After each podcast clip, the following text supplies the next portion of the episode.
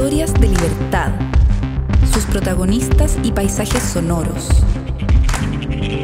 Esto es Las Raras Podcast.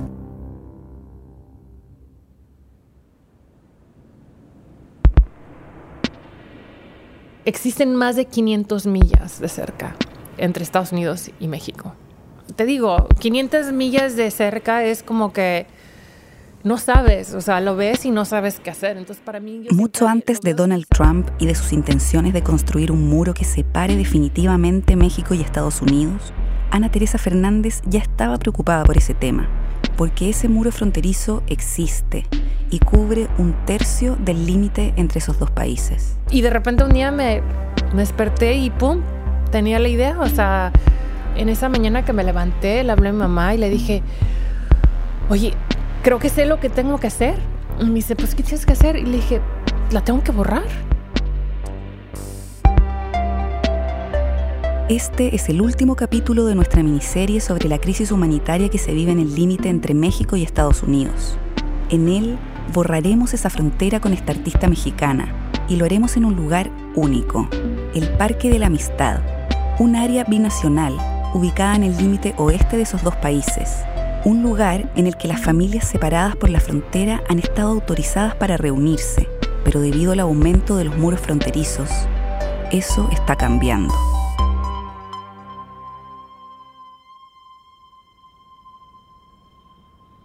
Esto es Las Raras, historias de libertad. Ana Teresa Fernández nació en Tampico, Tamaulipas, en el noreste de México. Una de las cosas que me encanta mencionar de Tampico es que tiene un lago, no, perdón, una laguna, la laguna del Carpintero, que está localizada en medio de la ciudad, pero realmente en medio de la ciudad, y en donde hay cocodrilos. Entonces, tú puedes estar manejando y de repente ves un cocodrilo caminando al lado de la laguna. Vivía sin muchas comodidades con su papá, su mamá, su hermano y sus dos hermanas. En Tampico, o sea, crecimos, te digo, en un apartamento de dos cuartos, donde todos los cuatro estábamos en uno y mis papás estaban en otro. Este, y pues apenas podían. Cuando ella tenía 11 años, a su papá, que es médico, le ofrecieron un trabajo en San Diego, California, una ciudad que queda al suroeste de Estados Unidos, al otro lado del continente que Tampico, casi en la frontera con México. Y cuando nos mudamos a Estados Unidos ya pudo ganar mucho más y era una de las razones por lo cual nos mudó a todos, lo cual no fue fácil para ni uno de nosotros. Ana Teresa tiene los mejores recuerdos de Tampico. Habla de un lugar como de realismo mágico, donde los mangos caían sobre los autos y vendedores de pescado aparecían de sorpresa en su puerta. En cuanto nos mudamos a San Diego, lo primero para mí fue, wow, o sea, súper callado, no hay tantos olores, es súper amplio, está súper vacío, todo es monótono, las casas se ven igualitas, es como que una estampa, ¿no? todo lo contrario a su ciudad. Al principio decíamos, ay, qué bonito, todo está limpio, todo está perfecto. Pero pues a la semana el glamour de lo limpio, lo perfecto se, se agota, ¿no? Y queríamos el ruido de los primos, las convivencias de la familia que pasaban todos los fines de semana. O sea, era una vida muy, muy llena que teníamos.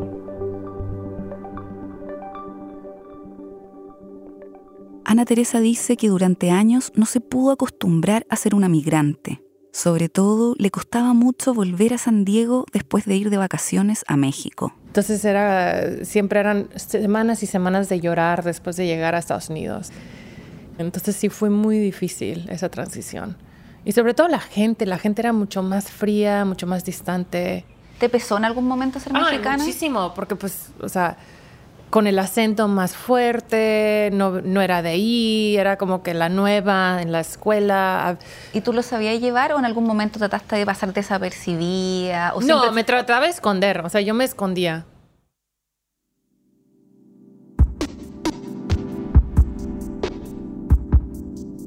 Ana Teresa pasó gran parte de su adolescencia sola en su pieza. Aprovechaba esos momentos para pintar, algo que le gustaba mucho y que había aprendido a hacer por su cuenta. Bueno, mi mamá tiene, según ella, dibujos míos de cuando yo tenía dos años. Cuando terminó la escuela, postuló a varias universidades, pero ninguna la aceptó. Entonces entró a un community college y tomó algunas clases de arte, pero estaba desilusionada y nada le hacía mucho sentido. Pero mi maestra de una de esas clases me dijo, ¿sabes qué? Deberías de venir a, a una visita que van a hacer los del San Francisco Art Institute para ver eh, los estudiantes de arte de aquí. La profesora le pidió que preparara un portafolio. Ella no tenía idea de qué era eso. Llevó una pintura de caballos que había estado haciendo en un papel de envolver que medía 20 metros de largo y que ella enrollaba y desenrollaba para seguir pintando. Y empiezan a, a como que abrir el dibujo y era 5 metros, 10 metros, 15 metros. Y me dicen, ¿qué? O sea, ¿de dónde saliste? Me dice, ¿con quién hiciste eso? Y yo, pues no, nada, en el piso, en el suelo de mi casa, o sea, en el suelo de mi habitación, o sea, lo, Le ofrecieron inmediatamente una beca y se fue a San Francisco. se me abrió el mundo, realmente, o sea, yo misma me abría al mundo también, por primera vez.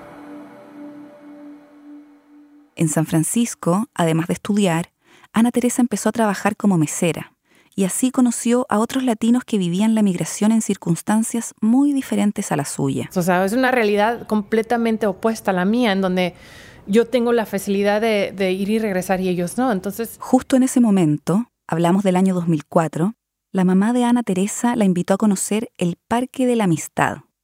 Este parque queda cerca de San Diego, la ciudad donde Ana Teresa creció, pero ella no lo conoció hasta ese momento. y cuando por primera vez vi y conocí el Parque de la Amistad, fue como, te da el, el golpe, ¿no? Este, y dices tú, wow, qué lugar tan más... Por un lado, se te derrite el corazón viendo familias que se están conectando ahí, pero por otro lado, como que se te rompe el corazón, ¿no? El Parque de la Amistad es un parque binacional que está ubicado justo en la frontera oeste entre México y Estados Unidos, casi en la costa del Océano Pacífico. Al sur está Tijuana y al norte San Diego. El lado mexicano se llena de gente, tanto en el parque mismo como en la playa que hay justo al lado. Y hay un, este, un hipódromo ahí también, o sea, hay restaurancitos, pero es un área muy poblada. O sea, hay gente vendiendo cosas, visitando la playa, este, y del lado de, San Diego está completamente aislado. No hay nadie, no ves nada, no ves ni una casa, no ves ni un coche, porque de hecho no tienes acceso con coche a dos millas. El parque fue creado en 1971 como símbolo de la amistad entre México y Estados Unidos y se convirtió en un lugar único, donde oficialmente y con la autorización de la patrulla fronteriza, las personas que viven en Estados Unidos se pueden reunir con sus familiares que están al otro lado de la cerca que marca la frontera. El Parque La Amistad es justo en donde está la cerca físicamente que divide los dos países. Y entonces, del lado de México, todo el mundo llega hasta la cerca y no hay problema, y la toca y le pone cosas en- encima. Del lado de Estados Unidos, el acceso siempre ha estado más restringido, pero de todas maneras, este ha sido un lugar al que llegan personas que viajan desde lejos para reencontrarse ahí con seres queridos que muchas veces no han visto en años. Los que viven en Estados Unidos se instalan a un lado de la cerca y los que viven en México o en otros países de Latinoamérica en el otro. Entonces, lo que veías eran horas y horas de convivencia, tanto, o sea, comiendo, abrazándose, besándose, eh, enamorados allí, teniendo sus momentos de encuentros y eh, las familias, pero familias enteras y familias de 15 gentes, o sea, en un círculo conviviendo de una manera, pasándose comida a través de los barrotes, que esos barrotes de hecho son rieles de tren. pero esa posibilidad de encuentro se ha ido limitando cada vez más. Cuando se creó el Parque de la Amistad, la frontera estaba dividida solo por alambre de púas. Esto se reemplazó por una malla a fines de los años 70. Después, en 1994, se instaló una cerca hecha de placas de metal. Desde entonces, la cerca se mete incluso en el mar. La vigilancia en el lugar aumentó después del 11S, como en toda la frontera. El año 2005 reemplazaron la cerca de metal por una hecha de barrotes de unos 3 metros de alto y a fines de los años 2000 se construyó una segunda cerca en el lado estadounidense del parque que limita aún más la llegada de las personas hasta la frontera. Y en San Diego es un espacio en donde eh, los, los de Border Patrol están completamente eh, vigilando 24 horas al día. Pero a pesar de todo esto, las familias han podido convivir a través de la cerca fronteriza. Ana Teresa siguió visitando el Parque de la Amistad e incluso hizo algunas performances ahí. Cuando le tocaba presenciar esas reuniones familiares, tenía sentimientos encontrados. Me tocó una vez ver una, una, hija ver a su mamá que llevaban 30 años sin verse, ¿no? Y todo lo que es la euforia, las lágrimas, los abrazos, o sea, los aprietes, todo eso. Entonces, aunque por un lado lo veas como, pues parece prisión desde lejos, parece una cárcel, pero por otro lado dices, bueno, mínimo tiene esos espacios y la gente se puede tocar, puede tener convivencia, puede tener esa cosa física, ¿no? Que todos necesitamos de nuestros seres amados. Pero esa posibilidad de abrazarse, aunque sea a través de una reja, se acabó en 2011 bajo la presidencia de Barack Obama, cuando se instaló una densa malla de acero que cubre por completo la cerca.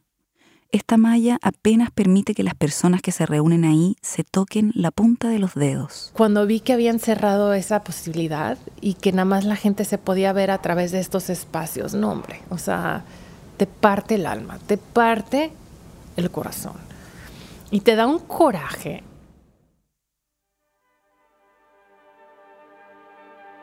Fue una mañana de ese mismo año 2011 cuando Ana Teresa se despertó y supo lo que tenía que hacer. Tenía que borrar esa frontera que se hacía cada vez más infranqueable. ¿Cómo? Pintándola del color del cielo para hacerla desaparecer. Llamó a su mamá, que es fotógrafa y trabaja en el Parque de la Amistad, le contó su idea y viajó a San Diego. Compramos unos galones de pintura azul, Fuimos a, la tienda almacén a ver los colores, estuvimos viendo a ver qué tono sería mejor para tenerlo ahí, porque en el mar, cerca del mar, siempre tiene más, hay mucho más bruma, entonces se ve más gris, entonces no puede ser un azul muy fuerte, porque si no se va a ver así como de caricatura, entonces tiene que ser algo más como que gris blanco. Al otro día, a las 7 de la mañana, llegaron al lado mexicano de la frontera, específicamente a la playa que está pegada al Parque de la Amistad llevaban una escalera de casi 3 metros de altura. La instalaron en la arena, afirmada en la cerca fronteriza, casi a la orilla del mar. Ana Teresa subió y empezó a pintar con un rodillo. Pusimos la escalera y literalmente a los 15 minutos fue cuando oímos las, las sirenas del, de la camioneta de los policías. Y dije, Madre Santa, y aquí nos arrestamos. Y con el altavoz... ¡Bájese de la escalera! Ana Teresa bajó, y aquí hay que explicar algo. Ella estaba usando un vestido negro apretado y zapatos de taco alto. Es el vestuario que usa para hacer sus performances, sea donde sea. Esta vez, en la playa y encaramada en una enorme escalera. Y este, llegaron los policías que estaban en su traje húmedo, de hecho.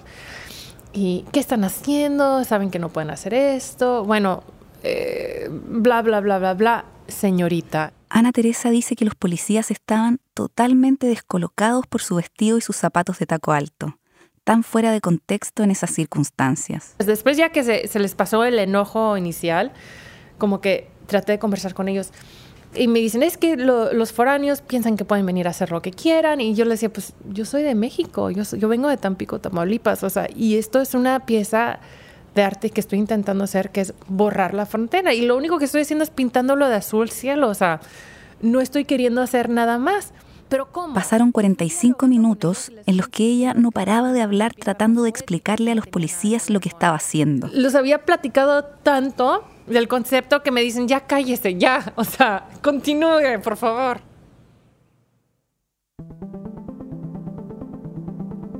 Ana Teresa pasó seis horas pintando logró pintar de color azul 21 barrotes de la cerca, que vistos desde lejos se confunden con el cielo y parece que no existieran.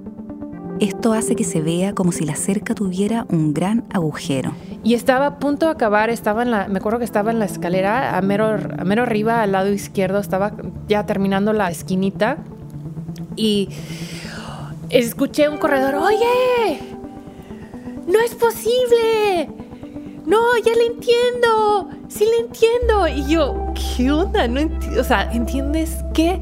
Y me dice, le entiendo. Y yo, ¿pero qué entiendes? Y me dice, es que pensé que, que estaban quitando la cerca.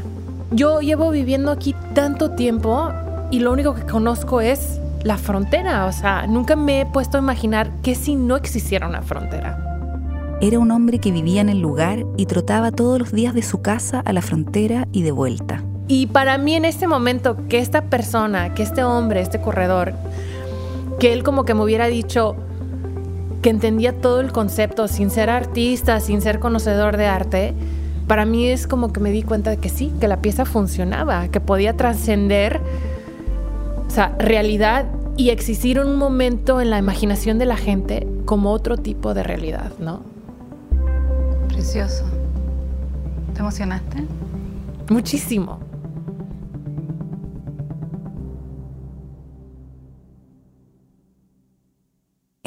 2015, cuando Trump estaba haciendo campaña y ya hablaba del muro que pretende construir, Ana Teresa repitió su obra, pero esta vez en la cerca que separa las ciudades de Nogales en México y Nogales en Estados Unidos.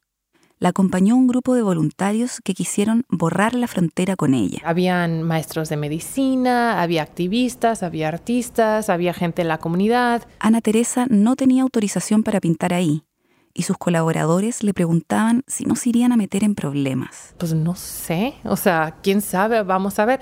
Y como se dice en México, pues mejor pedir perdón que pedir permiso, así que... Cuando estaban empezando a pintar, se les acercó un hombre y les preguntó qué estaban haciendo. Ana Teresa todavía no terminaba de explicarle cuando él le dijo que su nombre era Luis y preguntó si podía participar. Claro que sí, aquí hay un rodillo. Y empezó a pintar y me dice, pues es que para mí esto es lo que yo quiero. Y le digo, pues ¿cómo? Pues sí, poder yo caminar a través de esta frontera porque mi esposa y mis dos hijas están del otro lado. Me acaban de deportar. Llevo 15 años viviendo en Estados Unidos y me deportaron hace unas semanas y aquí estoy. Un rato después apareció un guardia que estaba patrullando la frontera. Ya sabes, todo uniformado. Este, oigan, ¿qué están haciendo aquí? Se bajó la moto y todo autoritario, ¿no? ¿Qué están haciendo aquí? Ella empezó a explicarle en qué consistía la obra que estaban haciendo. Y sin preguntarme dos veces, agarró un rodillo y empezó a pintar. Y justo estaba pintando al lado de Luis.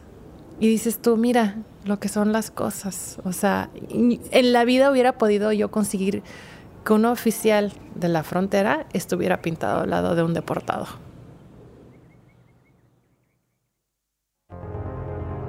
Ana Teresa pensó que esa sería la última obra que haría en la frontera entre México y Estados Unidos.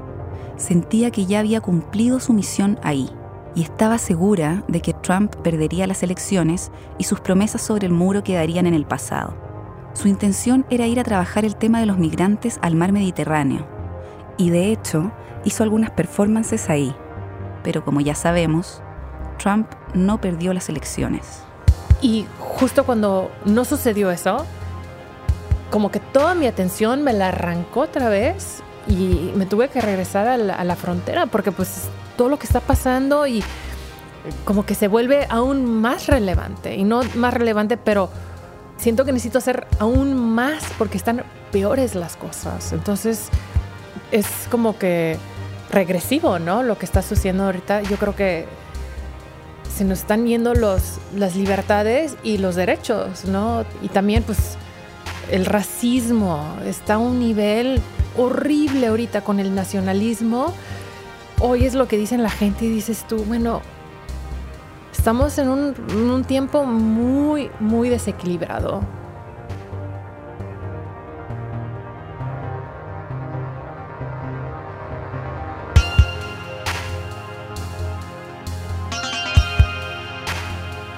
La obra de Ana Teresa titulada Borrando la Frontera sigue vigente en la playa contigua al Parque de la Amistad. En 2019, Ana Teresa y su madre pintaron en letras gigantes la palabra empathy en el muro fronterizo frente al Aeropuerto Internacional de Tijuana.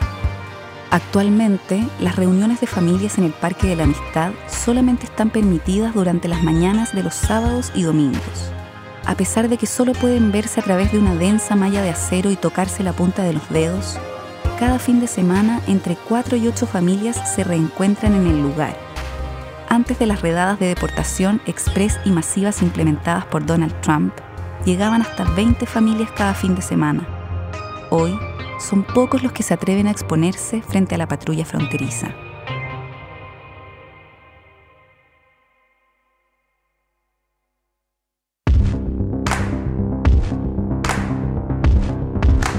Queremos agradecer a Ana Teresa Fernández por compartir su historia con nosotros.